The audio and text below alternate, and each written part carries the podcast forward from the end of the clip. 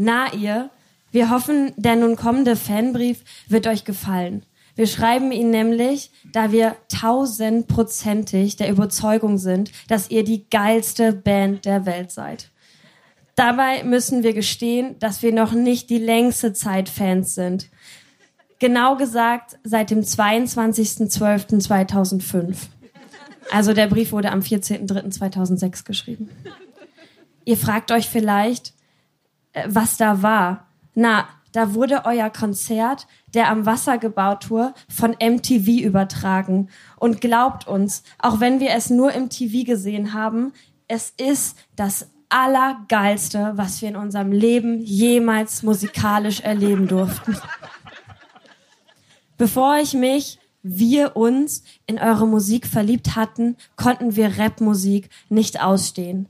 Die ganzen Deppen. Zum Beispiel Sido, Bushido und so weiter singen, naja, rappen doch eher nur über Sex, Geld und heiße Frauen. Aber ihr habt sinnvolle Texte wie zum Beispiel Jein oder soll das alles sein? Die meisten meiner Feinde, falsche Entscheidung und das Geilste an Tagen wie diesen. Wie macht ihr das, die Texte so zu schreiben, dass man's versteht, aber trotzdem noch so was Geheimnisvolles, Geiles darin steckt? Respekt, fettes Brot forever.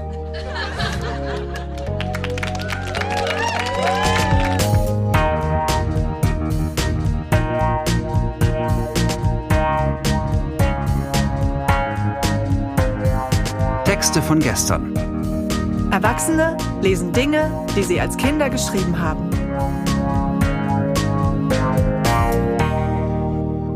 Texte von gestern ist eine Veranstaltungsreihe, bei der ganz normale Leute auf die Bühne kommen und Texte vorlesen, die sie als Kinder, Jugendliche oder junge Erwachsene geschrieben haben. Das kann alles Mögliche sein. Tagebücher, Liebesbriefe, Schulaufsätze, Kurzgeschichten, Gedichte, Wunschzettel, To-Do-Listen, Fanfiction oder, oder, oder. Texte, die man in dem Moment mit himmelhoch jauchzendem Pathos verfasst hat und die uns heute zeigen, wie wir die Welt damals gesehen haben.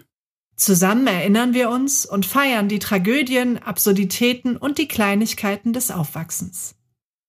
Eingangs habt ihr Nancy gehört, die im Alter von 14 Jahren gemeinsam mit einer Freundin einen Fanbrief an ihre damalige Lieblingsband Fettes Brot schrieb. Und jetzt geht's weiter.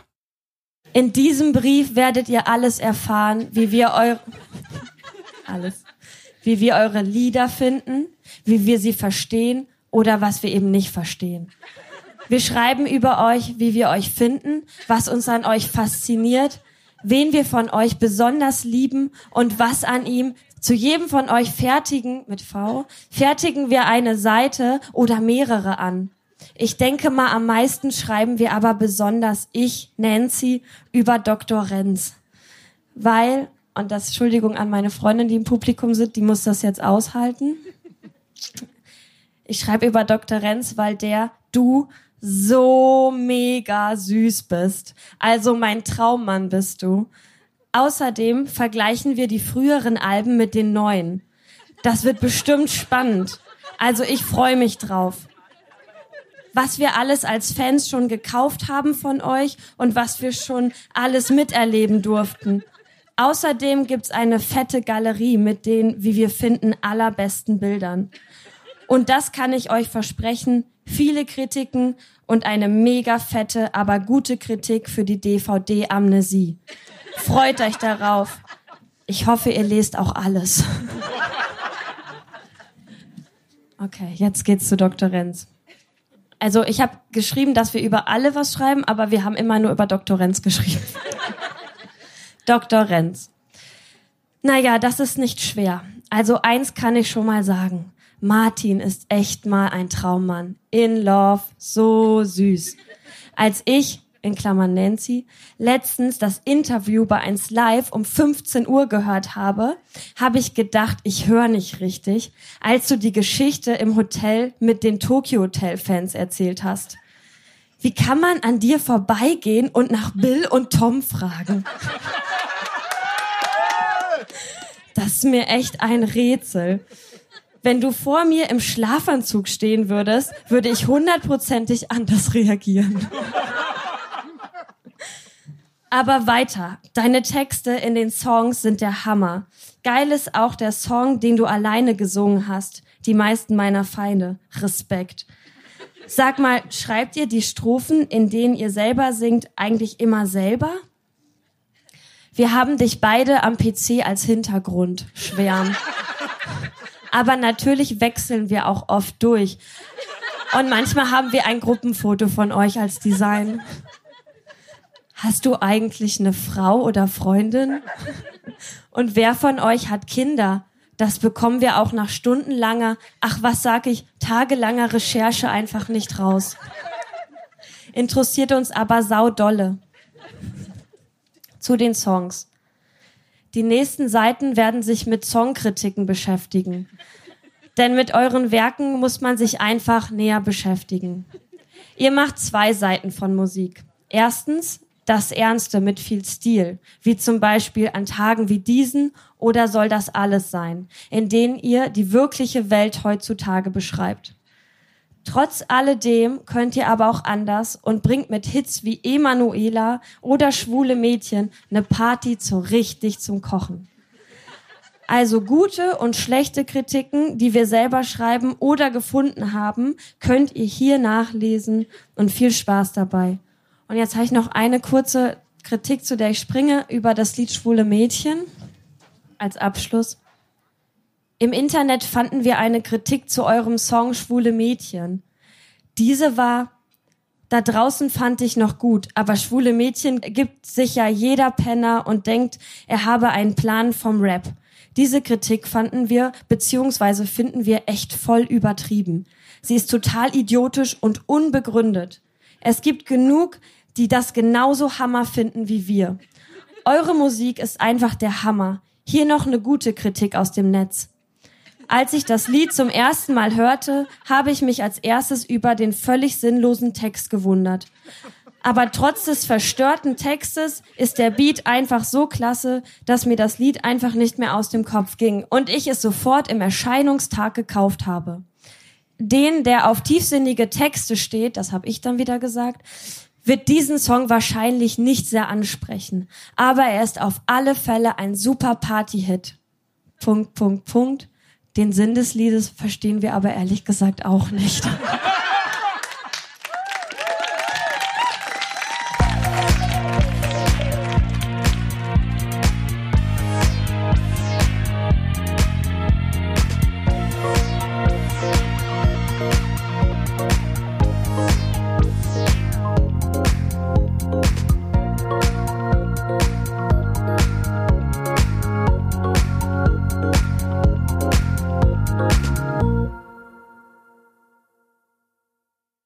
Unser lieber Kollege Tim hat uns Texte mitgebracht, die er mit 12, 13 Jahren geschrieben hat. Texte, wie er sagt, zu Themen aus dem Leben.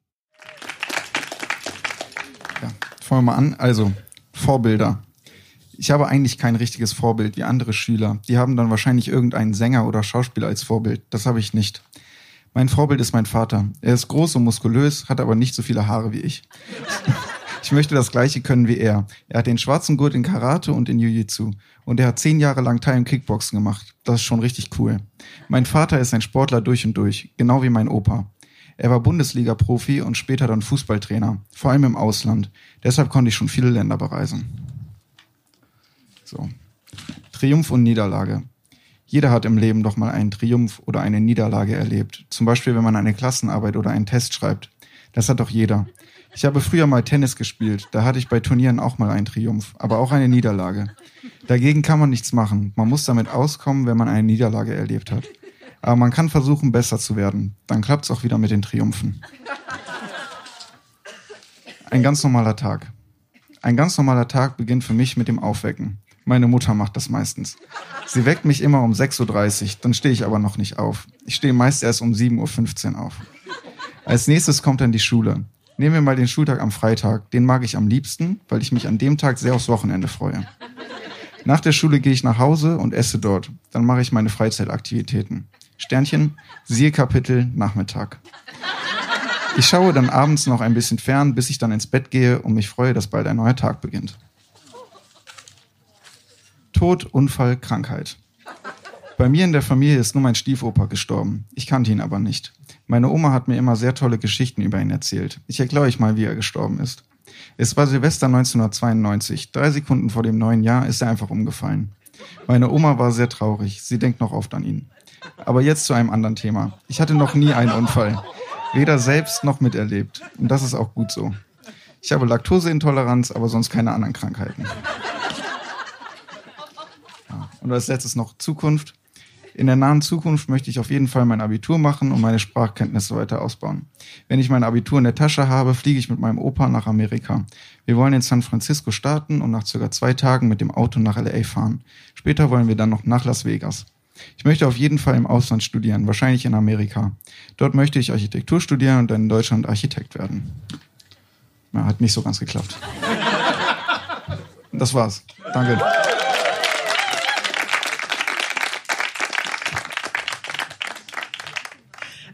Das hat nicht so ganz geklappt. Nee, Was, gar nicht. Äh, wann hat sich der Berufswunsch denn geändert? Na, sagen wir es mal so, die Reise mit meinem Opa nach Amerika hat nicht stattgefunden, also konnte ich da auch nicht Architektur studieren. Aber nee, ich habe irgendwann in der Schule so elfte Klasse, zehnte Klasse, da hatten wir dann Schülerzeitung, äh, wo ich dann dabei war und dann hat sich das so mehr herauskristallisiert, dass es eher in die Richtung geht. So Journalismus, PR. Super. Und dann direkt in die Insta-Abteilung der Lauscher Lounge, Ja, wo wir uns sehr über dich freuen. Dankeschön. Tausend Dank an Tim.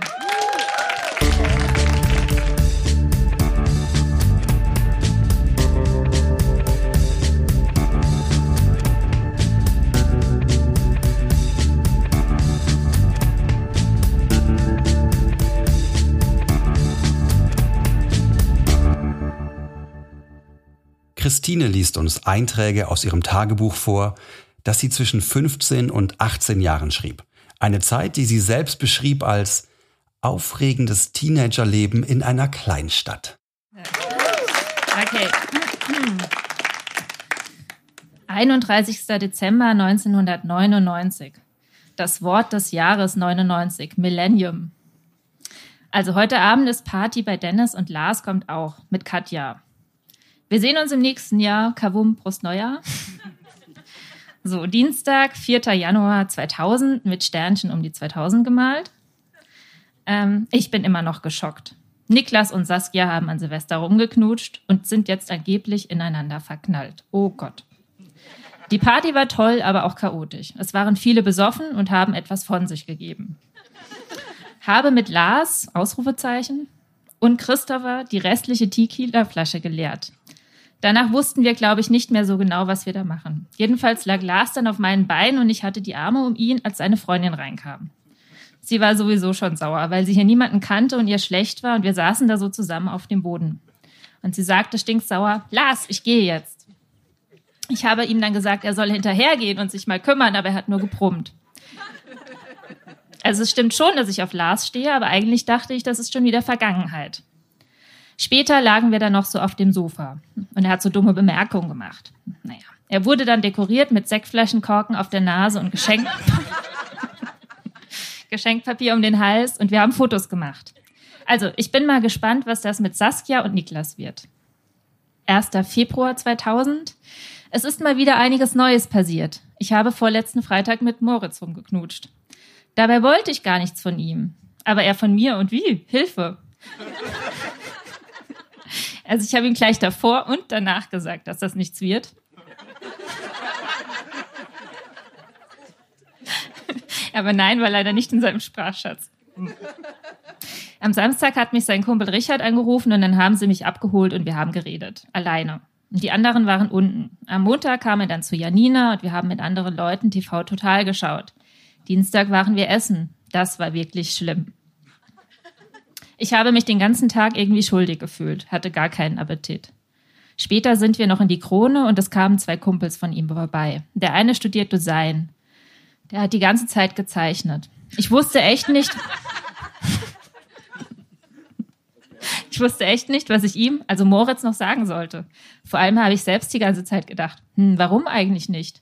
Er hat mir auch noch eine Rose geschenkt. Das war echt lieb, aber ich habe mich noch unwohler gefühlt. Am nächsten Tag sind wir ins Schwimmbad und dann habe ich es ihm sehr deutlich gesagt.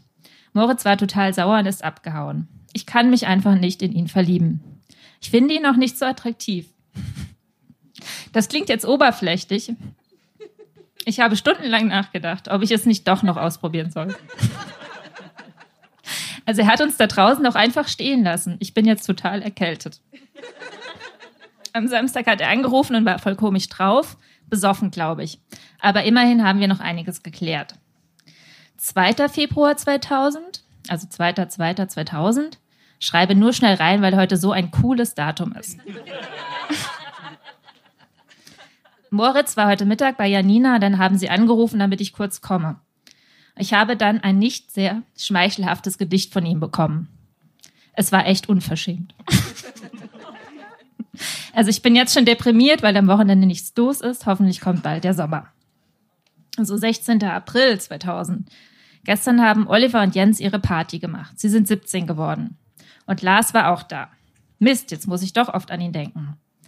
Er hat sich auch gestern dauernd mit mir unterhalten und mit Janina auch über die beiden Beziehungen von ihnen. Und er hat erzählt, er ist nur noch mit Katja zusammen, weil keiner Schluss macht. Er hat eigentlich keinen Bock mehr auf sowas. Er wolle mit 19 noch so viel erleben. Also die gleiche Situation wie bei Janina. So, er hat sogar ein paar Mal den Arm um mich gelegt, yes, aber natürlich ist da nichts gewesen. So, 18.07.2000. Bin gerade nach Hause gekommen und total unglücklich. Eigentlich wollten wir mit Leuten aus Janinas Stufe auf die Kerbe in Pfiffligheim, aber dann hat es geregnet und wir sind ins Aki gegangen. Tot langweilig. Saskia und Niklas haben nur rumgehockt und Saskia ist eingepennt. Janina hat mit Micha angebändelt und ich habe mich irgendwie total überflüssig gefühlt. Janina geht bald zum Studieren, die anderen auch, dann sind sie weg. Niki geht ein Jahr nach Amerika. Ella ist sowieso schwer zu ertragen. Wir haben uns nur einmal in den Ferien gesehen Andy und Oliver kiffen nur noch und Saskia lebt nur für die Wochenenden, wenn Niklas kommt. Janina ist eigentlich die, mit der ich im Moment am meisten zusammen bin. Aber ich denke auch oft, dass sie im Grunde jemand ist, der andere nur zur Bestätigung von sich selbst braucht. Und man hat manchmal das Gefühl, deshalb als Mensch gar nicht so wichtig zu sein. Andererseits kann sie oft wunderbar zu einem sein und sich emotional in einen reinversetzen. Dann merkt man, dass sie viel über die Leute nachdenkt oder aber um sich mit ihnen zu vergleichen und dann besser dazustehen? Saskia ist so sehr mit ihren eigenen selbstgebastelten Problemchen beschäftigt und damit Niklas jeden Tag einen Brief zu schreiben. Ich komme mir so überflüssig vor, wenn beide sich über ihre Freunde unterhalten. Ich wünsche mir manchmal schon erwachsen zu sein, einen sicheren, festen Freundeskreis zu haben, einen lieben Freund, eine Wohnung, Job und eben unabhängig zu sein und nicht über diesen Gruppenzwang und den Ruf in der Altersklasse nachdenken zu müssen. Diese dämliche Schwärmerei für Lars ist ja wohl auch total peinlich gewesen. Aber ich habe beschlossen, dieses Tagebuch niemandem zu zeigen. so dass ich die tiefsten Abgründe meiner Seele offenbaren kann. Die Sommerferien sind sowieso der totale Reinfall. Es regnet nur und ist kalt. 2. Oktober 2001. Oh Gott, das war mein letzter Tag als Minderjährige. Ich will noch ein Jahr 17 bleiben, um mich besser darauf einrichten zu können. Morgen werde ich 18, aber erreicht habe ich nichts.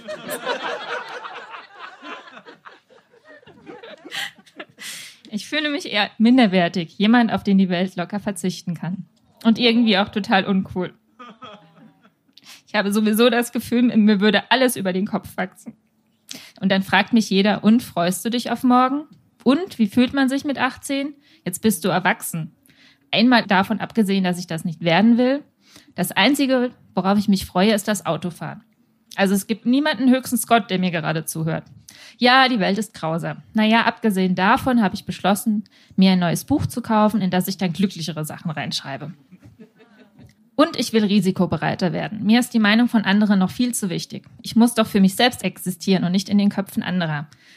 Das ist doch kein eigener Mensch. Also das vergesse ich oft in meiner Unsicherheit. 3. Oktober 2001. Was habe ich gestern reingeschrieben? Am besten alles wieder vergessen. Es war wirklich, es war wirklich schön heute. Es sind nämlich alle als Überraschungsgäste aufgetaucht. Also Ella, Niki, Laura, Anja, Jenny, Clemens. Saskia natürlich auch, aber die war ja eingeladen. Ich habe mich richtig gut gefühlt. Gestern war ich sehr depri, dabei habe ich vergessen, wie gut ich es habe mit meinen Eltern und Geschwistern und Freunden. Theresa hat mir sogar Frühstück gemacht. Das war sehr goldig von ihr. Ich habe sogar richtig viel Geld geschenkt bekommen. Das ist mir irgendwie fast unangenehm. Ich sollte wirklich was spenden. Doch, das mache ich jetzt mit 18. Was ist Geld, wenn man so viel hat? Danke.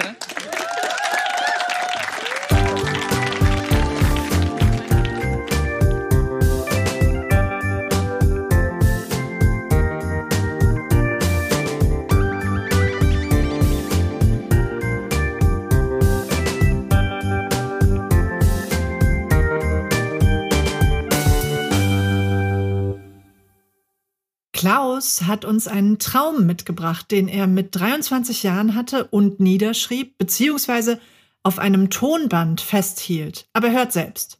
Das heißt, du hast dich mit deinem Tonbandgerät über deine eigenen Träume unterhalten, nachdem Richtig. du sie hattest. Also du musst dir das vorstellen, ich hatte in der einen Seite eine Gitarre und habe Straßenmusik gemacht, auf der anderen Seite habe ich mein Tonbandgerät mitgeschleppt und bin dann eben irgendwo untergekommen. Ja. Und von so einer Situation handelt das Ganze und von ein bisschen Karl May. Dann freuen wir uns gemeinsam auf Klaus von gestern.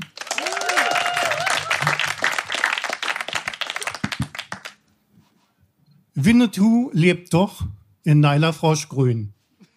1973 im August. Du? Nein, ich wieder. Warum bist du in der Küche? Weil die anderen im Nebenzimmer schlafen? Sieben Matratzen und sechs davon belegt, sowie ein Schäferhund. Meinst du, da wäre noch Platz für ein Tonbandgerät? Und zweitens, hier im Küchenregal stehst du gut und sicher. Ich? Ja, du. Hier ist die beste Möglichkeit, mit dir zu sprechen. Okay. Ist gut, dass der Platz nicht dort neben dem Abwasch ist. Also, was hast du Wichtiges? Ich wollte dir nur sagen, dass Winnetou lebt. Und zwar in Naila Froschgrün. Du hast wieder geträumt. Ja. Dann bin ich froh, dass er nicht wirklich dort herumrennt. Wie sah er denn aus? Na, wie der Schauspieler natürlich. Und wie kommt ein amerikanischer Indianer nach Naila Froschgrün? Vermutlich wurde er dort von den Amerikanern stationiert, als ich mit der damaligen Schulklasse in Naila war. Das meinst du jetzt nicht wirklich. Das war ein Traum. Okay, warum Naila Froschgrün? Weil ich im Traum in Naila war, deshalb. Wenn ich im Traum in Berlin gewesen wäre, dann wäre Winnetou dort gewesen. Du meinst, er hätte mit dir am Kudamm gesungen? Hatte er eine Gitarre dabei? Nein, er war in Naila. Hatte ein Pferd, das er vor dem Schullandheim abgestellt hat? Dann ist er in die Küche, um dort Essen zu holen. Du weißt schon, was er mit dem Essen vorhatte. Ja, leider. Aha, wolltest dich davor drücken, dass er sich an Sabine rangemacht hat. Wenn du das so nennen magst. Und du hattest nichts dagegen, dass er sich an Sabine heranmacht, an deine große Liebe damals? Nö. Ich wusste in dem Moment, dass es ein Traum ist, und da war mir das egal. Mann, das war so ein toller Moment. Ich wusste im Traum, dass ich träume, und da hat mich dieser Winnetou und sein Techtelmechtel mit Sabine nicht mehr interessiert. Das war wichtiger als ein Rumgeknutsche. Ich bin raus aus diesem Schullandheim und wollte ein Straßenschild lesen. Wieso das? In so einem entscheidenden Moment? Ich wollte wissen, ob man im Traum lesen kann. Was interessiert mich da? Ein Winnetou. Und stand sein Pferd noch draußen? Nein. Warum nicht? Er hatte es doch dort abgestellt. Ja, hat er. Aber im Traum verschwinden auch mal Dinge. Zumindest hast du Winnetou zum Fußgänger gemacht. Ich glaube, er wird sein Pferd schon rufen, wenn er es benötigt. Im Augenblick war er mit Sabine beschäftigt. Komm, das hast du nicht weiter beobachtet. Mach ihn nicht schuldiger, als er schon ist. Moment, Moment, wieso ist Winnetou jetzt schuldig?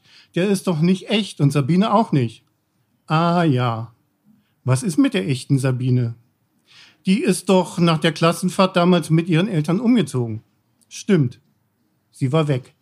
Vermutlich würde unser Leben sonst anders aussehen. Hm. Wie war das doch mit dem Namensgebung deiner Eltern? Bitte nicht dieses Thema schon wieder. Komm, nicht ausweichen. Bei deinen Namen konnten sich unsere Eltern nicht einigen, also haben sie sich auch bei deiner Schwester nicht einigen können. Was haben sie getan? Hm? Sie haben mich gefragt. Und ich muss jetzt nicht raten, warum deine Schwester Sabine heißt? Nein, da muss sie jetzt durch. Lassen wir diese Geschichte ruhen. Du wolltest im Traum lesen. Ja, das Straßenschild oder eine Hausnummer. Irgendwas halt, was man in der Nähe findet. Ich habe bisher noch nie im Traum gelesen. Und hast du? Nein, habe ich nicht, weil weil du bei diesem Blick auf dieses Straßenschild aus dem wachen Träumen wieder in das normale Träumen zurückgekommen bist. Ja, ich konnte die Schrift auf dem Schild nicht erkennen, dann tauchte dieses Atomentchen auf. Ein was? Atomentchen. Ach, das Ding, was du bei deinem LSD-Trip gemalt hast. Ja, genau das. Zeichnung von damals. Große Ente beim Starten zum Flug mit einem gelben Atomzeichen auf der Brust. Warum hast du denn das gezeichnet? Die anderen hier haben sich köstlich dabei amüsiert, wie sie von der Leiter auf die zusammengelegten Matratzen gesprungen sind. Ja, Peter hatte vor dem Trip Angst, aus dem Fenster zu springen oder jemand mit einem Messer zu verletzen. Also vorher alles sicher weggeräumt und dann, du weißt es doch, nachdem alle drauf waren, haben sie die Messer wieder hervorgeholt, sich krank gelacht und dann kam Peter auf die Idee, die Matratzen übereinander zu legen und von der Leiter auf sie drauf zu springen. Ich hatte ja vorher nicht diese Ängste, also hatte ich ein Atomentchen gemalt. Und jetzt kommt es in deinem Traum vor, dann hat es sich ja gut eingeprägt. Ist es wenigstens geflogen? Nein, ich habe es nur gesehen und dann war ich plötzlich in Neiler Froschgrün. Du weißt doch, an dem Bach. Und was war da? Winnetou ist mit dem Pferd vorbeigeritten. Ich glaube, dass es der Geist von Winnetou war. Ich frage mich sowieso, warum Winnetou in deinem Traum vorkommt. Ich weiß es. Seit dem zwölften Lebensjahr habe ich fast alle 70 Bände von Karl May nach und nach gelesen und ich habe so viele Karl May-Filme gesehen. Warum also sollte Winnetou da nicht im Traum auftauchen? Da er erschossen wurde, musste es sein Geist sein. Deine gesamte Büchersammlung lag immer unter deinem Bett, als du noch bei deinen Eltern wohntest. Du wirst Winnetous Geist beim Schlafen dort entfesselt haben. Das ist nun der größte Quatsch, den ich von dir gehört habe aber ich weiß jetzt, dass Winnetou lebt. Auch wenn er mit deiner Schwester? Ja. Danke.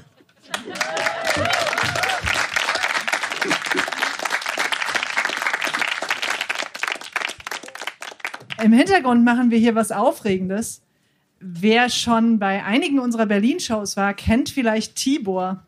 Tibor hatte sich letztes Jahr hier angemeldet, um hier etwas zu lesen und ist dann während des letzten Jahres nach Malta ausgewandert.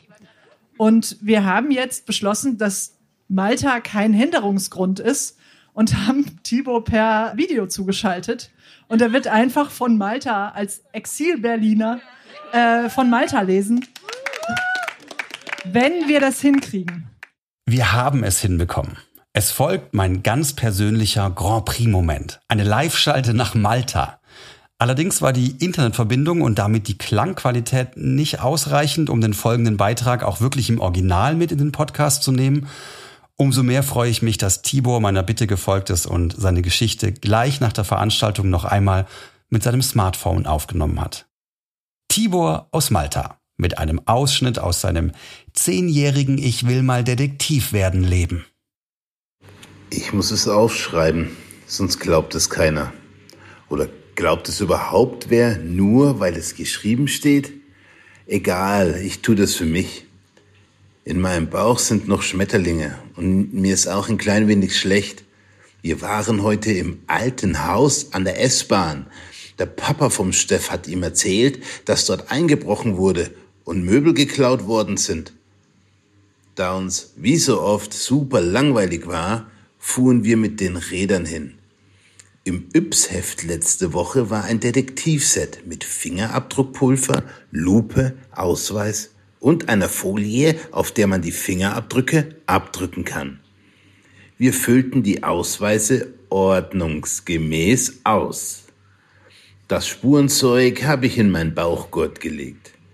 Ich will gerne mal Detektiv werden und mit meinen Freunden eine Detektei gründen wie bei TKKG.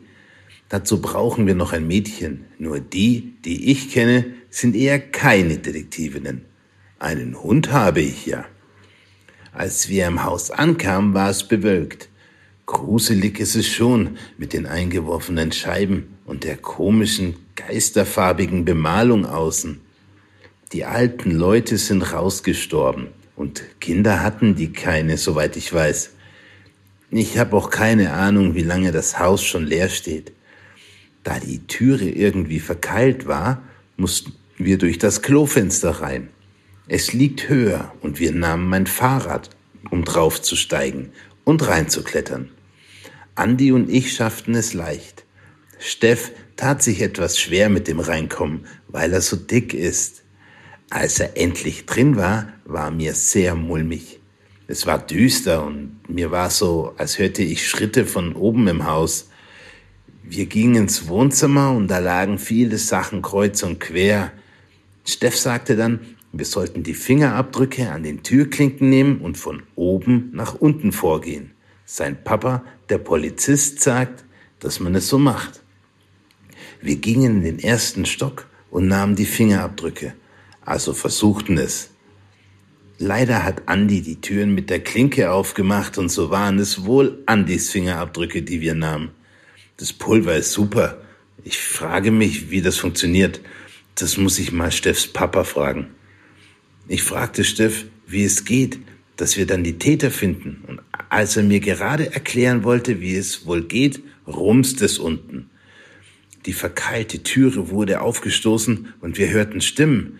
Ich war total in Panik und dachte, dass die Einbrecher zurückgekommen sind. Leider gab es kein Abwehrspray im Yps-Heft. Das hätte ich gut gebrauchen können jetzt. Wir versteckten uns im Zimmer, das wohl das Schlafzimmer war, hinter dem Schrank. Als die Schritte und Stimmen die Treppe hochkamen, schlug mein Herz so schnell, dass ich mir gegen die Brust drückte, weil ich dachte, dass man es hört. Ich sah zu Steff rüber, der am anderen Ende des Wandschranks kauerte. Ich konnte keinen klaren Gedanken fassen vor Angst. Dann merkte ich, dass die beiden Stimmen etwas riefen. Ich sah wieder zu Steff und er grinste. Es war die Feuerwehr, die gerufen wurde, als man gesehen hat, dass wir ins Geisterhaus eingestiegen sind. Ich war erleichtert und lachte irre laut. Dann sagte ich dem Feuerwehrmann, dass wir Detektive sind, zeigte ihm meinen Ausweis und das Set. Er meinte, dass das Haus einsturzgefährdet ist und wir deshalb raus müssen. Da gab es auch keine Diskussion.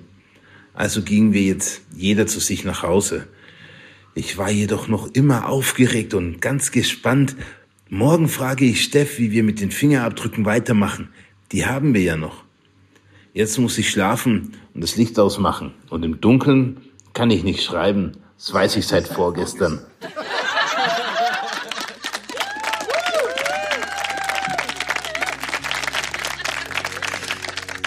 Äh, Tibor, wir danken dir und Ja. äh, verabschieden dich jetzt.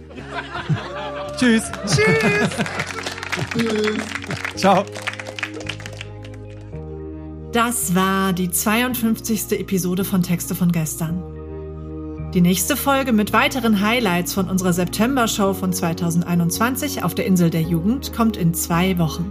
Unsere nächsten Live-Shows finden am 30. Oktober und am 1. Dezember im Berliner Monarch statt.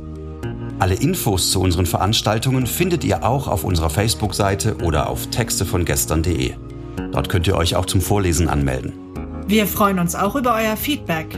Liked unsere Facebook-Seite, bewertet den Podcast in der App eures Vertrauens, schreibt uns Mails oder Nachrichten und erzählt euren Freunden von uns. Produziert wurde dieser Podcast vom Lauscher Lounge Podcast Team im Hörspielstudio Kreuzberg. Die Musik ist von Tillmann Erhorn und das Artwork von Laura Trump vom Studio Schönlaut. Für die Veranstaltungen und die Kommunikation sind die tollen Kade Kokinos und Annabel Rüdemann verantwortlich. Moderiert von Marco Ammer Und Johanna Steiner. Wir danken unserem traumhaften Publikum und allen, die sich mit ihrem Text von gestern auf unsere Bühne getraut haben. Na dann, bis zum nächsten Mal.